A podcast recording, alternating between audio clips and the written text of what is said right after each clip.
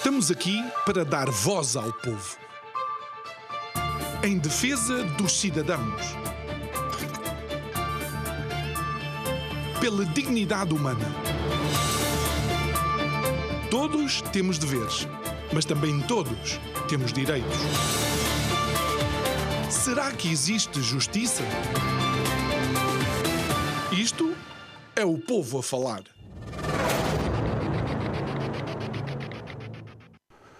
Quando olhamos em retrospectiva para o combate à corrupção, a verdade é que de alguma forma podemos identificar em décadas longínquas que aquilo que nós considerávamos de corrupção era aquela criminalidade do cheque ou a criminalidade que era feita através das famosas letras bancárias. Mas, por incrível que pareça, a corrupção em Portugal conseguiu fazer aquilo que a economia e muito muitos outros setores não fazem. A corrupção reinventou-se.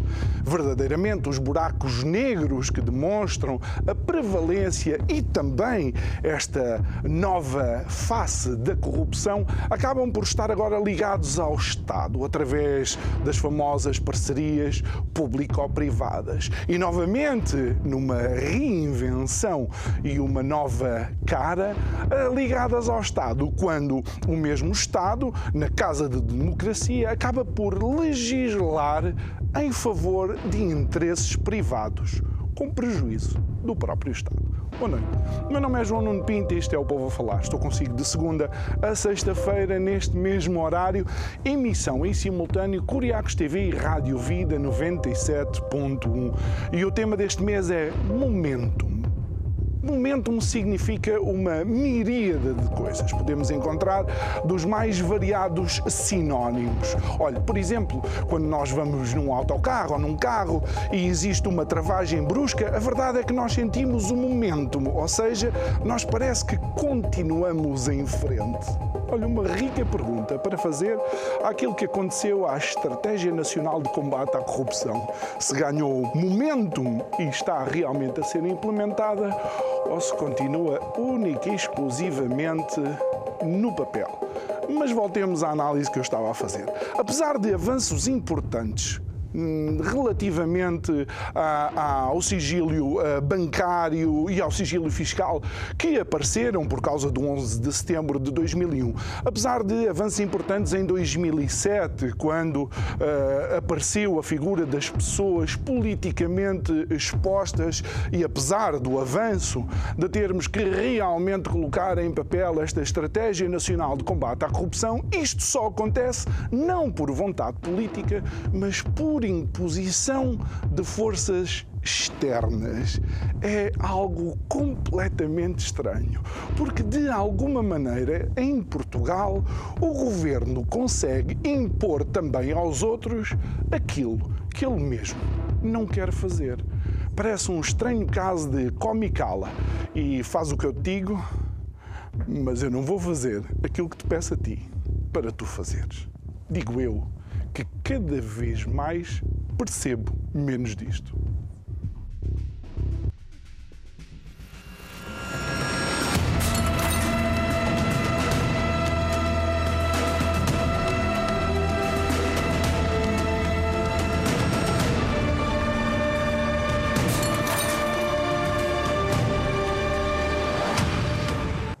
Volta ao nosso estúdio. Recordamos que há duas semanas um, até uh, atrás, aliás, iniciámos também o nosso podcast. Pode encontrar uh, na sua plataforma preferida o Isto é o Povo a Falar para ouvir no momento que lhe for mais conveniente. E hoje temos uma estreia. Isto é uma semana de estreias. Estreamos estúdio novo e estreamos também uma convidada que vem falar, adivinha? Exatamente, corrupção. Bárbara Rosa, jurista um, em Direito Público, coautora do livro Blog Má Despesa Pública e também co-diretora do Festival Política. Boa noite, Bárbara. Obrigado por, uh, por estares aqui connosco. Uh, uh, e, e, realmente, por mais que eu queira, isto continua na ordem do dia e, e, o povo não sente avanços no combate a este flagelo.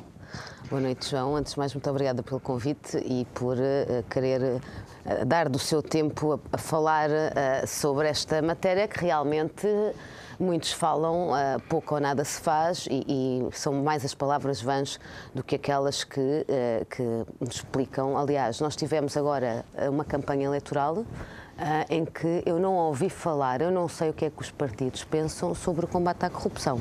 É? Mas tem muitos clichês. É só clichês e é, e é, e é chavões para, para cativar alguma indignação e revolta, mas que depois que não têm qualquer. É, são completamente estéreis sob o ponto de vista daquilo que é necessário fazer para o combate à corrupção e, e condutas ilícitas conexas. Uh, porque a corrupção tem várias formas, não é? Uhum. Nós hoje em dia, como estamos ainda muito com os rendeiros da vida, com os salgados, a corrupção não passa toda por offshores, não passa toda por casas em Paris.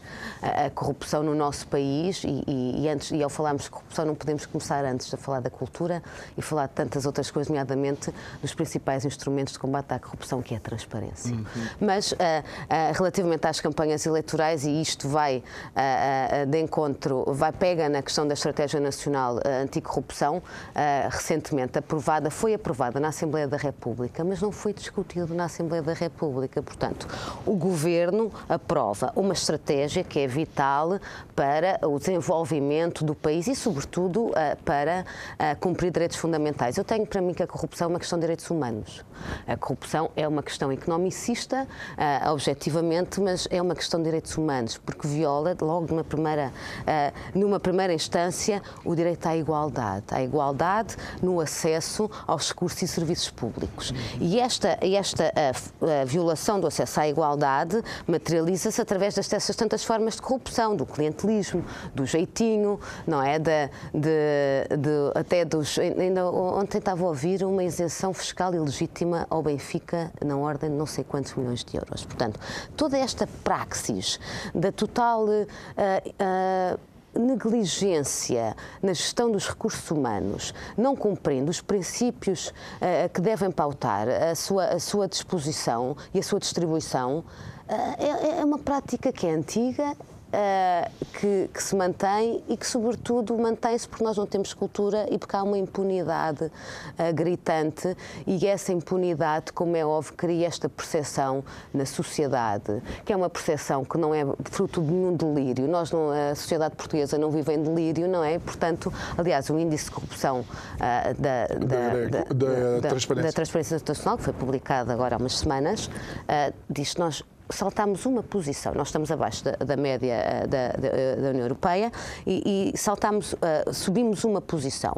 Atenção que subimos uma posição, tínhamos descido uh, quatro uh, em 2019 e subimos uma posição já com uma estratégia uh, de combate à corrupção aprovada. Portanto, isto é só o selo, uh, o atestado de que esta estratégia pouco ou nada vale, que valeu-nos a subida de uma posição. É, é porque, eh, e antes de, de, de, obviamente, continuarmos a conversa, de, de alguma forma, um, temos que começar a assumir, tal como tu dizias, nós não estamos a delirar, nós não estamos como o Dom Quixote a olhar para, para os moinhos de vento e a dizer que estão lá gigantes. Uh, o nosso país, com toda, com toda a dificuldade que tem para crescer economicamente, não consegue suportar estes números que são dados por entidades internacionais e creio que são assumidos também pelo governo, de 18 mil milhões de euros, eh, mais coisa, Estimado. menos coisa. Estimado. Portanto, eu acho que é sub, está subavaliado, porque em matéria de crime, nomeadamente económica, as estimativas ficam sempre aquém da, da sua realidade.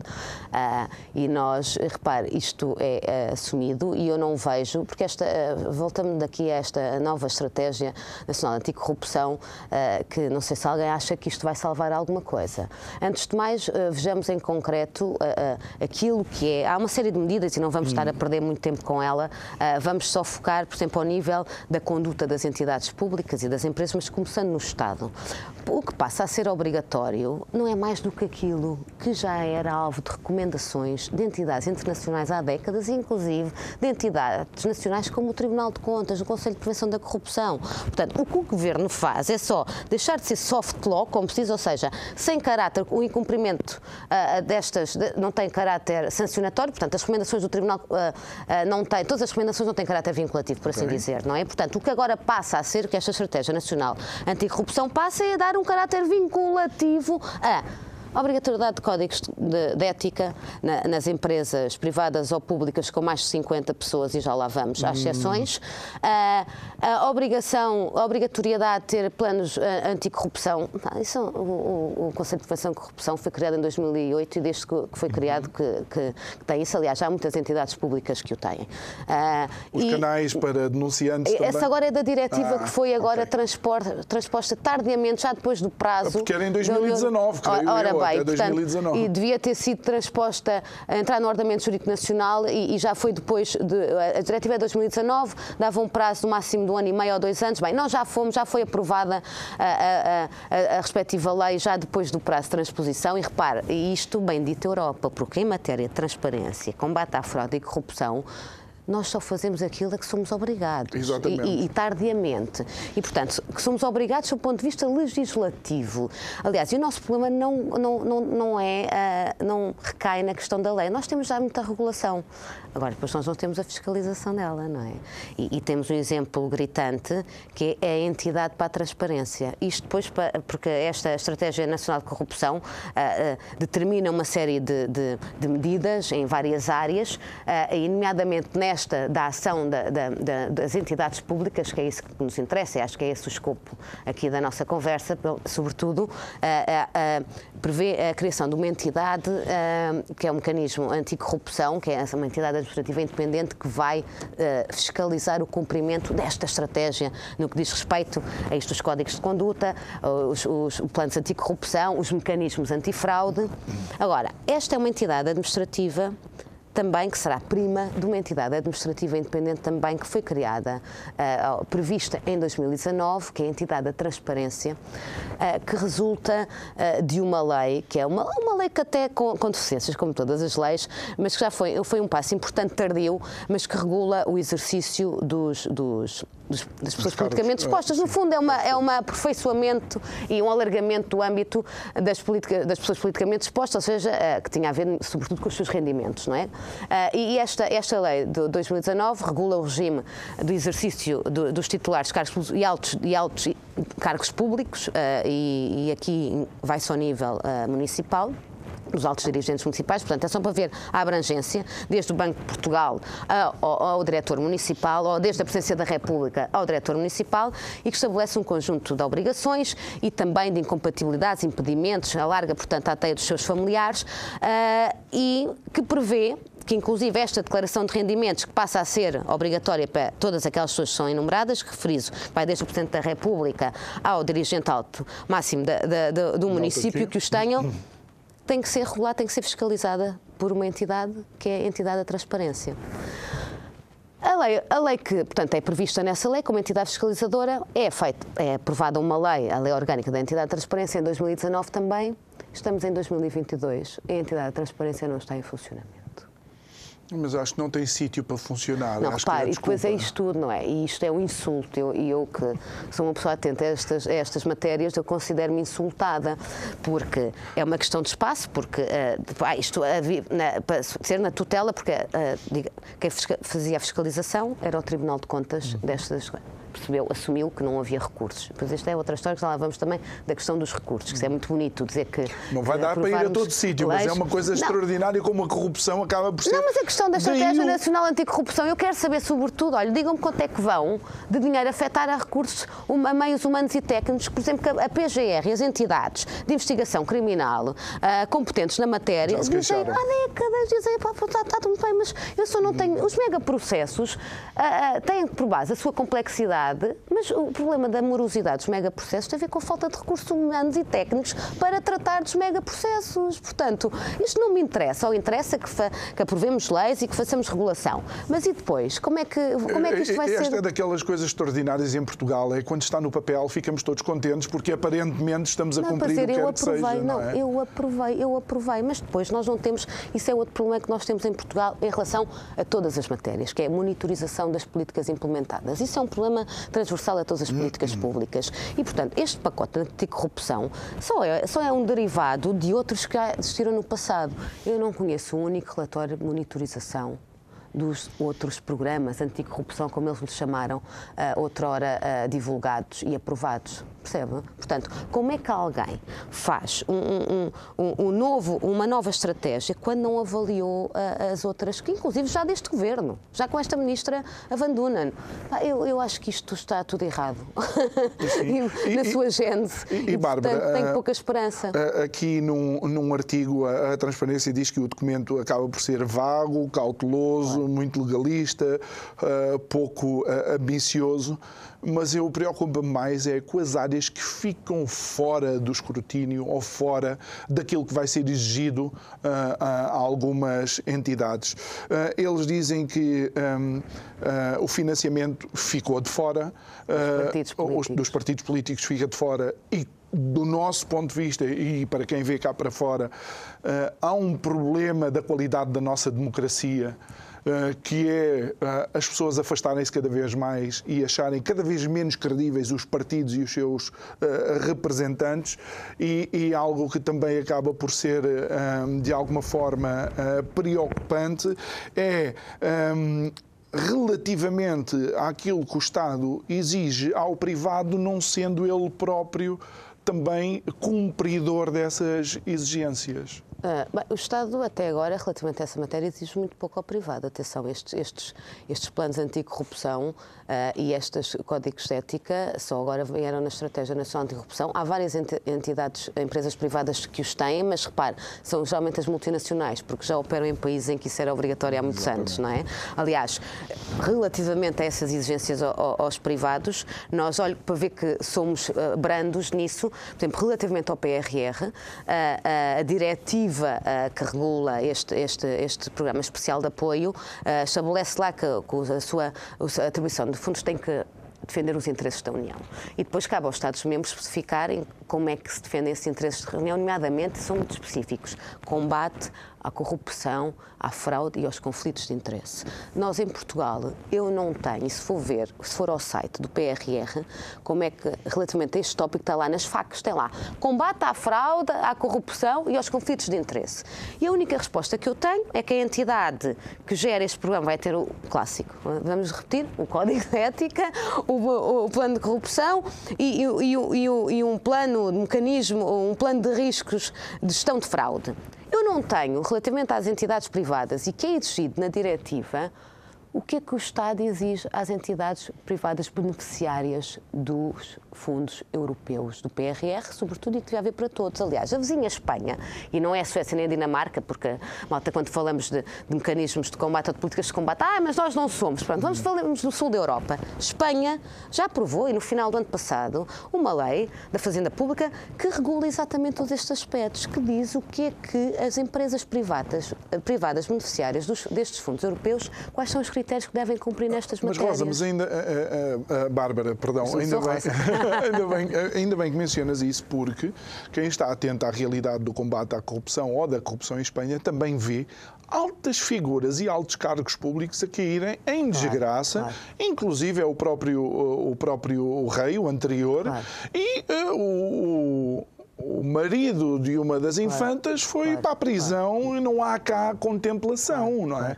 Só que aqui parece que a tal impunidade de que vamos há ouvir... Eficiência, há eficiência do sistema uh, judicial também e nós vivemos, nós vivemos num país também mergulhado em ineficiência, mas repare, esta, uh, eu lembro-me que não foi há muito tempo que tivemos uma a, a antiga Procuradora-Geral da República que dizia que não havia corrupção em Portugal. Até o meu cão sabe que há corrupção em Portugal.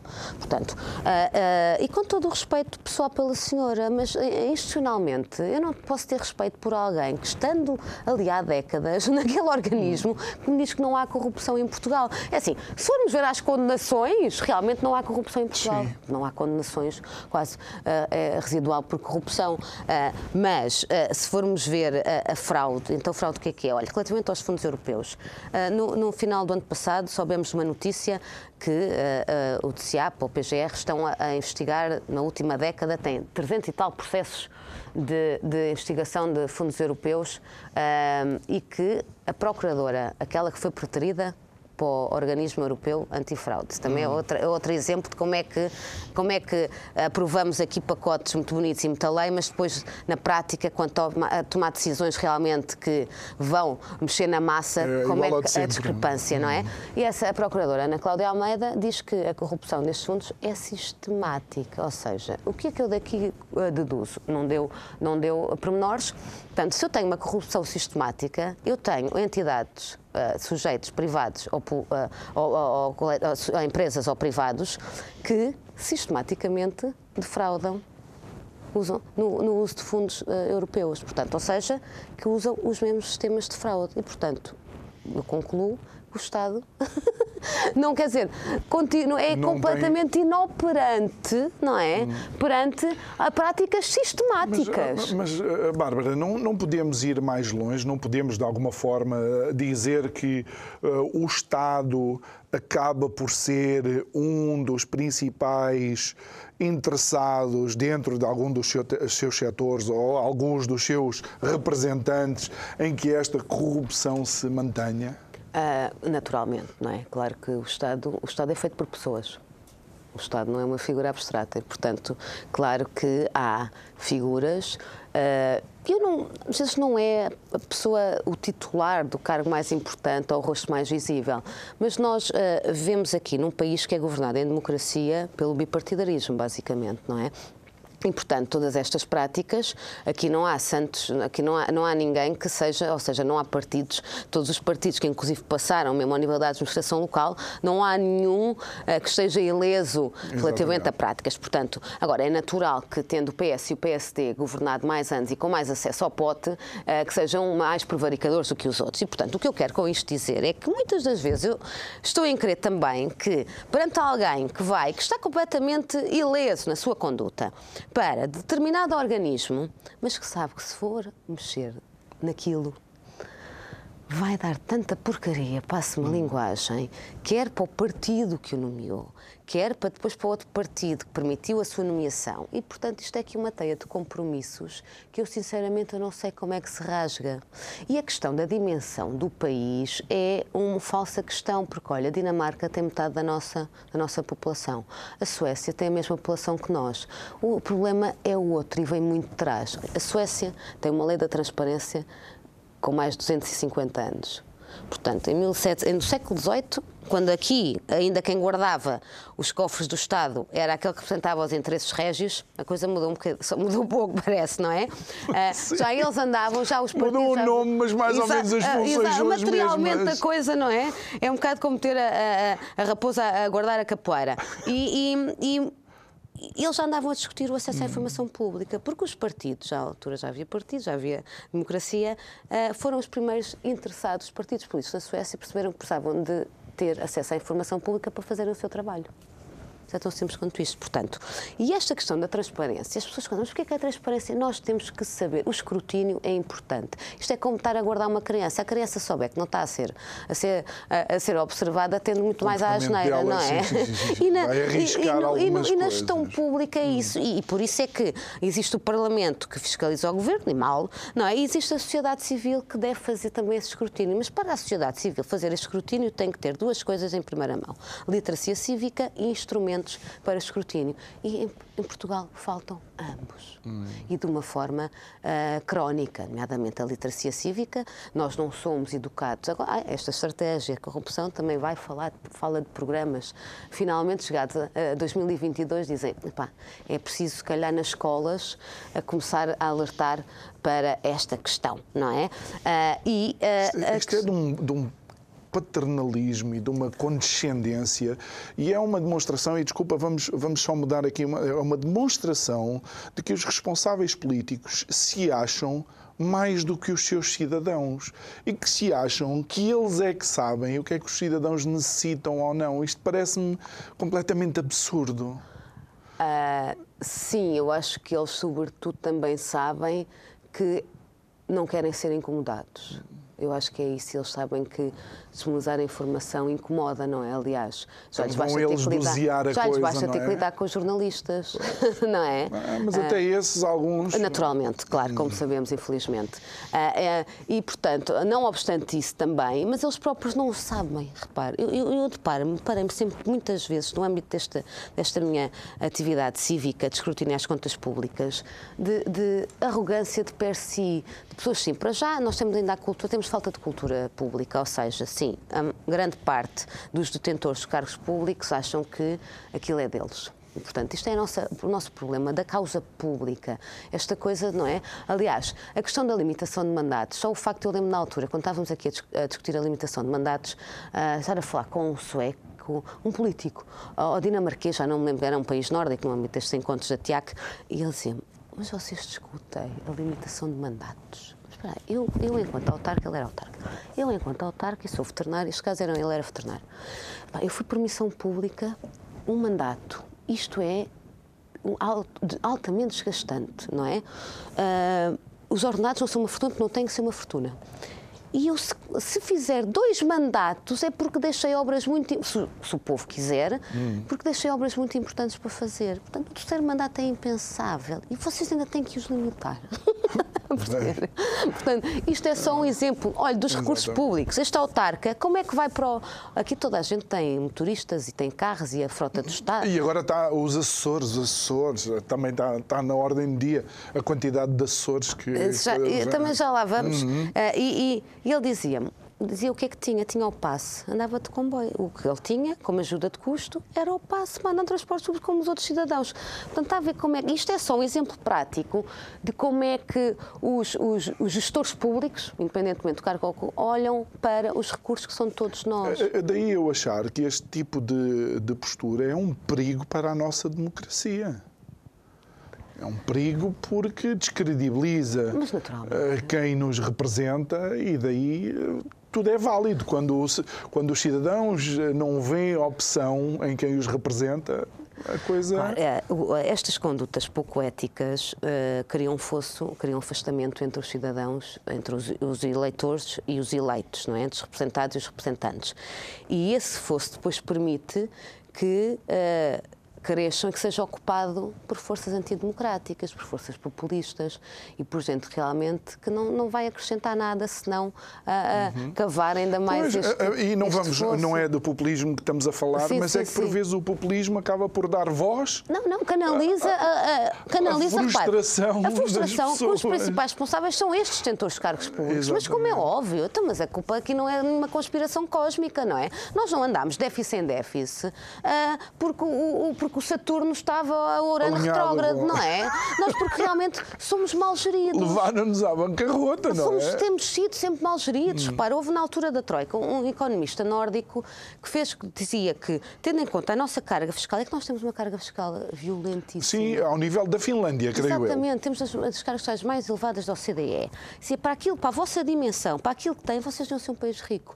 Olha, eu no âmbito do exercício do profissional, há uns anos, uh, trabalhei num projeto nas finanças, administração tributária, e nunca me esquecer de um, de um imigrante na Holanda, um português, Uh, que chegou lá, tinha, tinha chegado à reforma uh, com os seus papéis, com os seus rendimentos e queriam que fizesse um, um, uma simulação para a carga fiscal.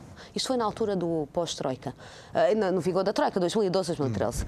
Ele, ele, queria decidir, estava farto daquilo, queria, quer dizer, tinha saudades do sol e da sua terra, mas queria fazer esse juízo, não é? Se, qual seria a carga tributária? Depois de lhe fazerem as contas, ele disse: Não, infelizmente não vou voltar, porque a carga é equivalente, mas eu lá tenho acesso e tenho bons serviços claro. públicos, que é uma coisa que aqui não tenho. E, portanto, e continuamos. E eu não vejo melhoria, porque eu não vejo, isto, não vejo reformas. Nós não podemos andar a, a, a aprovar diplomas sem reformar efetivamente, nomeadamente, a administração pública. E, e, e algo que, uh, que foi importante também, uh, ou que é importante mencionar, que esta Estratégia Nacional de Combate à Corrupção não existiria também se não fosse, mais uma vez, um impulso externo que foi dado pela, pela, claro. pela transparência também, uh, através de uma, de um, como é que se chama? uma, uma petição, petição, que reuniu sim, sim, sim, uh, não sei quantos Mas milhares Mas quer que eu lhe diga, infelizmente, de... acho que se não viesse o PRR, a petição tinha caído em saco roto. Ou seja, não teria, infelizmente. Ah, ou seja, tido... e, exatamente, o, facto de termos agora este dinheiro claro, que a pandemia nos enviou. Tem exigências mas... específicas quanto à sua, à sua execução, nomeadamente hum. de combate à corrupção, fraude e conflitos de interesse, e, portanto, eu não sei, Uh, se não foi essa, não, o casamento não se dá por causa disso. Exato. Oh, oh Bárbara, deixa-me aproveitar esta oportunidade, já que mencionas de facto o, uh, o PRR, uh, ah, porque para além dos, creio que os, a Associação de Magistrados do Ministério Público se ter queixado de que a afetação do PRR ficava muito aquém das necessidades, digamos, para o combate a esse tipo de criminalidade, há também quem diga que de alguma forma já há um acordo, e é o tal acordo ao centro, para a distribuição de verbas e que, de alguma forma, e, não estou a personalizar, mas não é por acaso que está a Elisa Ferreira à frente das CCDRs, creio eu, ou do grupo que vai fazer essa distribuição. Mais uma vez, muito uh, daquilo que os economistas dizem é que este PRR pode ser a última oportunidade para o nosso país de algumas mudanças significativas. Mas os ventos que sopram do lado dos decisores políticos eh, são precisamente eh, os de sempre. Porque o problema também é que os decisores políticos são sempre os de sempre o que, é que, o que praticamente não muda, não é? respondido. E, portanto, a prática, uh, uh, sim, nós só estamos a falar dizer, de PRR. Eu vou preparar aqui uma pergunta coisa, e tu respondes não. claramente. Não, mas com toda Mas olha, eu não quero, esta, só falo, o PRR, que são os 16, mais de 16 mil milhões de euros, mas nós, eu, eu ontem, a propósito desta entrevista, estive a, a, a, ver a questão dos fundos comunitários e questões de transparência, e vamos lá ver, porque esta, uh, relativamente à questão, uhum. como é que eles vão ser distribuídos. Uh, e se precisamos de escrutínio público, já, já vou vou dizer como é que está a ser materializado esse, essa, essa, esse instrumento de não escrutínio público. Uh, o, no total, nós vamos receber mais de 60 milhões, até 2027, 2028, o, o, global dos fundos europeus. Nós temos o Next Generation, temos a, apoio ao desenvolvimento rural, temos a PAC que continua em vigor. Portanto, o PRR é, é, é, mais um, é um extra. Mas nós vamos receber quase 70 mil milhões de euros nos próximos seis anos. E isto é assustador, não é? Porque nós continuamos sem mecanismos de. Aliás, o, o Tribunal de Contas uh, tem, uh, uh, emitiu recentemente o relatório da auditoria ao, ao ao, ao, programa, ao último programa quadro comunitário, na edição quadro comunitário de 2020. É assustador o que ele lá diz e o que é que não foi feito, as recomendações que faz, nomeadamente ao nível da monitorização, da afetação, do, e já nem vou falar, porque também é grave, a questão da, da, da fraca execução. Repare, nós temos aqui um problema, de, à parte da corrupção, antes disso, da questão da, da, da competência técnica para, hum. para, para executar os fundos. E, portanto, nós depois eles acabam é um por ir para os mesmos. Não, a execução é de fundos não é um problema nós agora. Nós andamos a receber fundos europeus desde a década dos finais dos anos 80, uhum. não é? E sempre percebemos, e eu que vivi inclusive há alguns anos no Alentejo, eu vi qual foi, quão estéreis foram, nomeadamente ao nível da capacitação e da formação profissional, e que veio dinheiro em barda, passa a expressão, para esse, esse vetor. E depois, tanto que chegámos, assistimos à deslocalização da empresa, inclusive porque nós não tínhamos pessoal uh, uh, formado com, com, com, competências que dessem resposta depois às necessidades do mercado, inclusive a nível internacional. Ah, falar este parêntese relativamente à questão isso, uh, dos beneficiários Sim. últimos. É, é, é esse que nos interessa para perceber realmente se neste país em que já uh, o curto dinheiro do Orçamento de Estado vai tanta, tanta parte dele para os mesmos, como é que vai acontecer com ah, o PRR e com os outros fundos comunitários. E nesse âmbito já era uma exigência da União Europeia, mas o regulamento que, que define a execução do PRR refere taxativamente a questão da identificação dos beneficiários últimos. Okay? Nós temos um site que já é anterior ao, ao, PRR, que é o Mais Transparência, para dar cumprimento às exigências de transparência e escrutínio por parte da sociedade civil uh, do, da execução dos fundos. Uh, que temos lá, tem lá. O site é, é, muito intuitivo, está muito bonito. E eu ainda ontem lá estive outra vez para confirmar algo que já tinha visto anteriormente. Só nós, o, a primeira estranhas do PRR vieram no ano passado, não é? em agosto. Sim portanto, eh, já começaram a ser transferidos, inclusive uma das entidades que, que, recebeu foi o Metropolitano de Lisboa, este alargamento da linha que já está. Portanto, obra em execução. Vamos já falar de uma obra em execução. Eu chego lá, tenho os gráficos muito bonitos, sei quanto é que foi, portanto, já foram transferidos cerca de 40 milhões, dentre centenas de milhões de euros que vão ser transferidos só para esta obra. Beneficiários diretos, que neste caso são sempre as entidades públicas, não é? Uhum. E depois temos os beneficiários uh, indiretos ou finais, que são entidades públicas ou privadas, que se vão executar, no fundo, essa, esse eixo uh, que se propõe BR. Eu não sei quem é que está a fazer a obra. Eu não tenho indicação, portanto, eu sei que o Metro de Lisboa levou dinheiro diretamente para, uh, para fazer esta obra de centenas de milhões de euros, que já recebeu quase 40 milhões de euros. Eu sei que a obra, vou ao Google, às notícias, hum. que a obra já está em execução, mas eu não tenho lá que é o beneficiário último, neste caso, ou seja, qual foi a empresa que está a fazer a obra. As, as adjudicadas, as claro. adjudicatárias, ou, ou seja, a empresa que está realmente. A empresa que está a executar a obra, o privado que ganhou o concurso público que no fundo também é um beneficiário, porque se não houvesse este dinheiro europeu, este, este, este privado, aliás, é uma forma de injetar dinheiro, sobretudo também na economia, Sim. não é? Uh, e, portanto, isto é, é o exemplo, isto é só um pequeno exemplo das coisas, não é? Portanto, como é que eu vou, como é, eu assim não sei, porque vou chegar à conclusão, porque assim eu não vou conseguir apurar qual foi a percentagem quantas entidades privadas levaram quanto montante? Ou seja, só lá está um, o, o, X final, mas não está identificado cada um dos beneficiários. Não, o, beneficiário, o beneficiário último, que a União Europeia diz que isto, este tem que haver esta, essa informação. Tanto que, Ou seja, a informação termina com a entrega do dinheiro ao, não, o site, Mas Lisboa. o site tem ah. lá, tem que ter. O site, conceptualmente, o design está ótimo. Eu tenho lá, tenho lá qual é o eixo, não é? Que há vários eixos, como sabe. Uh, neste caso, é, é, é a questão da, do do ambiente, Sim. tem a ver com mobilidade, não é? Okay. Uh, alteração climática, mobilidade. Depois tenho uh, a, a, a, obra. Na obra, que é, uh, neste caso, a ampliação do Metropolitano de Lisboa, tenho lá beneficiário direto, tenho lá os campos todos, beneficiário direto, ah, tenho lá o montante, o prazo, o calendário de execução, tenho lá o beneficiário direto, depois tenho lá o, o item do o beneficiário último. E não está em branco. Isto é o que se passa assim, mas já temos um portal base relativamente ao escrutínio da, da despesa pública por eh, força da União Europeia, de uma diretiva, foi criado na sequência do Código dos Contratos Públicos, vai estabelecer regras, finalmente, vai estabelecer regras, nem sempre foram cumpridas, uh, como é óbvio, e, consequentemente, a criação de um portal onde se despeja lá, passa a expressão, todos os contratos públicos, né, que é uma, uma parte da execução da despesa Uh, se forem lá, e eu, uma despesa pública fazia exatamente isso, divulgava informação disponibilizada ou não disponibilizada uh, no, no, portal base. E, e, e, só para terem um exemplo, eu tenho lá uh, quais são as entidades, não é? a adjudicante e a adjudicatária, tenho o montante, o prazo de execução, tenho o contrato. Mas falta uma coisa tão importante como o caderno de encargos. Ou seja, repare, vou dar um exemplo prático: refeições escolares ok? Eu sei que a entidade A vai pagar à empresa B X milhões, geralmente até aos milhões, uh, por um prazo de tal anos. E depois tenho o contrato que diz isso e quando é que é o pagamento, etc. Mas eu não tenho o caderno de encargo, ou seja, eu não sei o que é que a entidade que foi selecionada se propôs a dar por aquele preço. Portanto, eu não posso fazer um juízo de custo-benefício. Ok? Percebe? Eu nem tão pouco, se for utente desse refeitório, imagino, posso saber se aquela está a ser cumprido o caderno de encargos.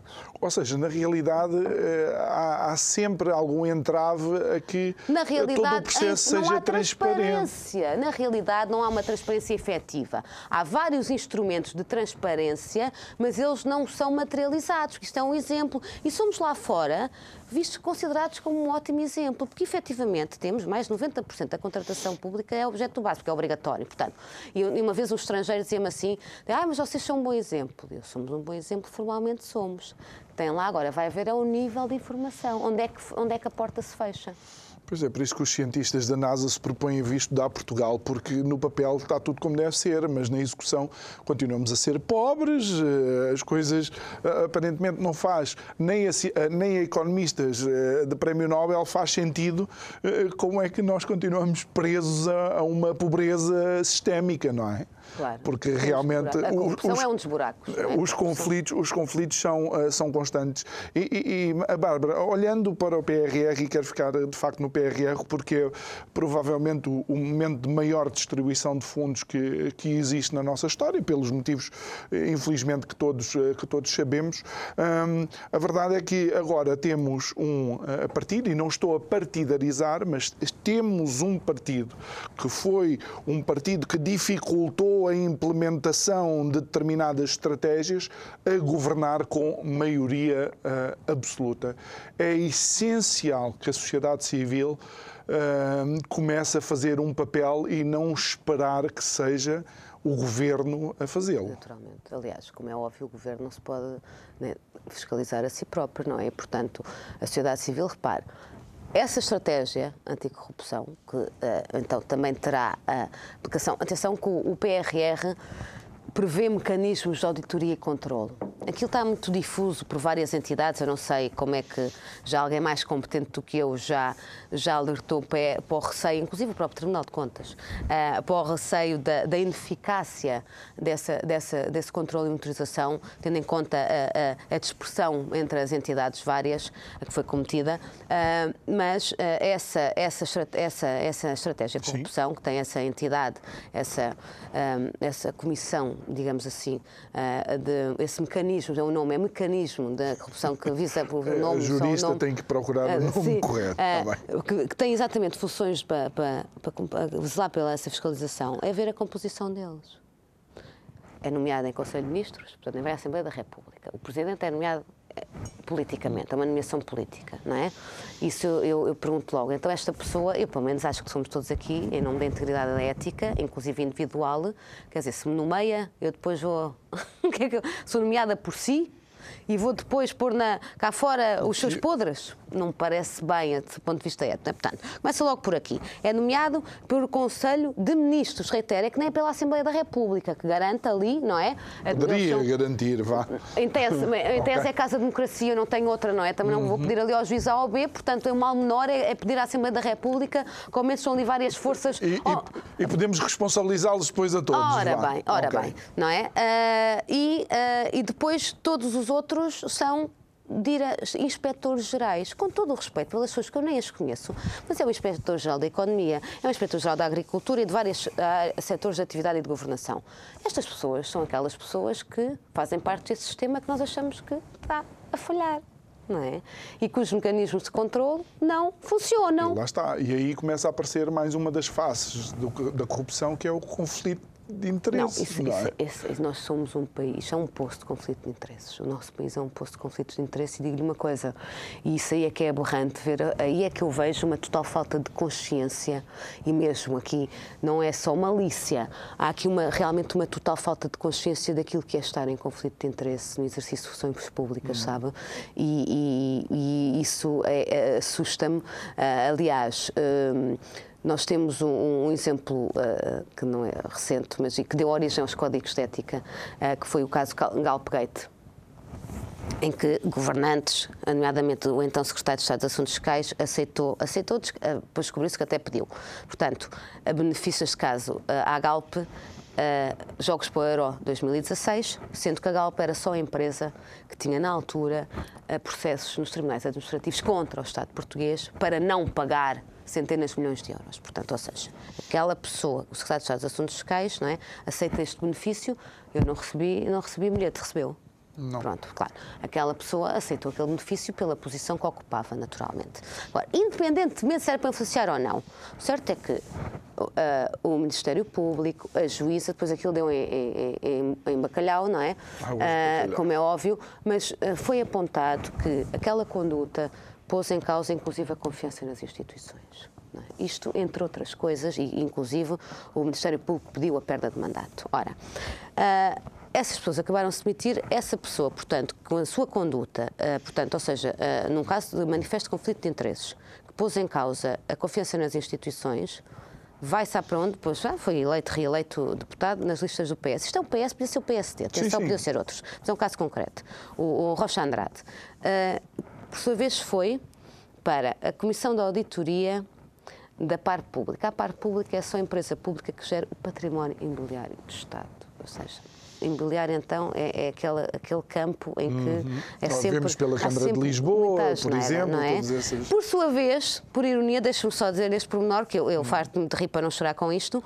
Essa comissão de auditoria é aquela a quem cabe zelar pelo Código de Ética da empresa. Portanto, alguém que foi publicamente uh, exposto, uh, denunciado, apontado o dedo pelos tribunais, é que já não é que o juiz da praça pública, não é? Uhum. Claro que não foi condenado, porque eles arranjaram ali uma artimanha, pediram a suspensão provisória do processo, acabou arquivado. Mas pronto, alguém que teve um juiz que foi censurável por, por um juiz, por uma juíza e pelo Ministério Público, sob o ponto de vista da ética, dos conflitos de interesse, é uma pessoa que depois vai ser guardião de ética numa empresa pública. Agora diga uma coisa, acha que é com leis que lá vamos? Pois. E, e, e sabes qual era a expectativa, Bárbara? Nós, nós criámos e ali alimentámos a expectativa que uma nova geração de políticos uh, pudesse trazer uh, realmente uma lufada de ar fresco. Mas olhe, por exemplo, uh, para aquilo que acontece com a Inês Souza, Souza Real, creio que é o nome dela. Não é por ser a Inês, mas é, é, é vícios antigos, mas com pessoas que cronologicamente estão mais perto Sim, de nós. Esse é um problema. Aparentemente é isso que se espera de um, de um novo partido, exatamente que rasgue com tudo aquilo que nos deixou uh, uh, esperança nos outros partidos. Não é? completamente. Uh, e, é? e, sobretudo, uh, um partido de causas tem que ser, tem que estar ileso naquilo que defende, eh, que defende, que acha que é o melhor para o país e para todos nós e, portanto, efetivamente, eu acho que a democracia sai a perder com estas, com este, nomeadamente em partidos novos, porque é exatamente, aliás, e se calhar vê-se o reflexo agora nas urnas. Pois. Não é? Eh, Bárbara, nós estamos a entrar então numa nova, numa nova legislatura, não é? A questão do, do PRR está, está em cima da mesa. Aparentemente, o, o, o governo vai ser um governo mais ágil, mais pequeno parece que está a ser feito tudo aquilo que nós esperávamos e foi criticado no governo anterior pela sua dimensão, uh, uh, os casos de nepotismo e conflitos de interesses que, uh, que existiam, mas a questão da, da, da implementação do, do, PRR também passa pelas escolhas dos setores onde há esse investimento.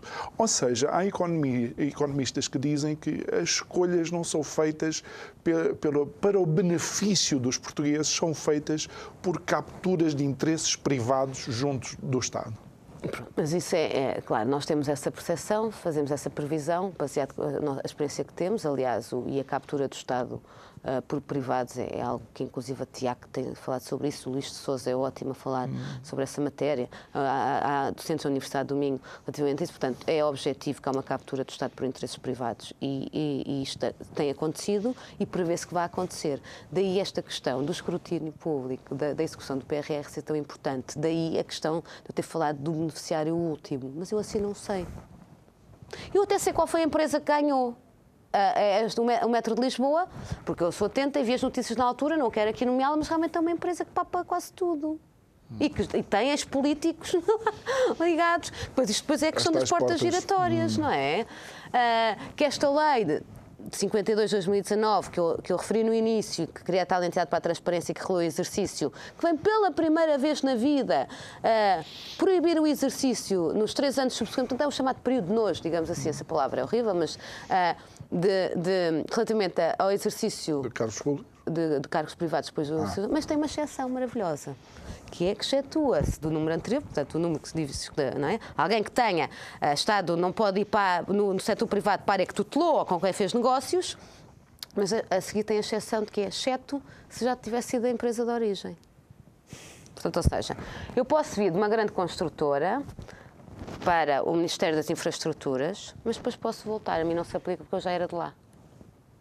Bom, esta, esta, esta entidade para, para a transparência não era aquela que era liderada pelo Jorge Lacão? Não, não, isso era a comissão. Ah, a comissão, a tal que a, a, primeira, a, a primeira decisão foi reuniões à porta fechada. Claro, claro.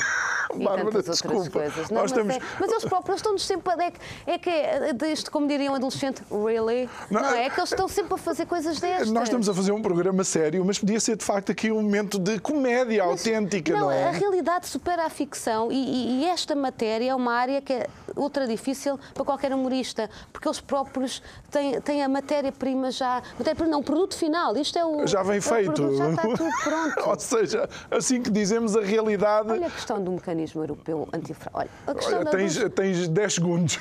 Dos fundos europeus, falar de PRR. Tivemos a oportunidade é, de nomear uma pessoa para, para, para, para, a entidade europeia de combate à fraude, dos, dos fundos Sim. europeus. Qual foi a polémica disso? foi escolhida, foi, foi escolhida a pessoa que é do, da confiança política da ministra Van Dunen, que por sua vez não era a que tinha o melhor currículo e que por sua vez ainda se descobriu que o currículo não era. Tinha sido. Tinha sido alterado, alterado. em benefício Bárbara, do Bárbara Rosa, Bárbara, muito obrigado por ter estado aqui. Uh, esta dinâmica de conversa, pronto, foi, foi aquieto, é de facto um furacão. Uh, espero ter-te aqui numa, numa outra oportunidade, se calhar, a falar do mesmo tema, infelizmente. E espero também por si, amanhã, à mesma hora, para continuar a ter estas nossas conversas fantásticas com os nossos convidados. Boa noite e muito obrigado.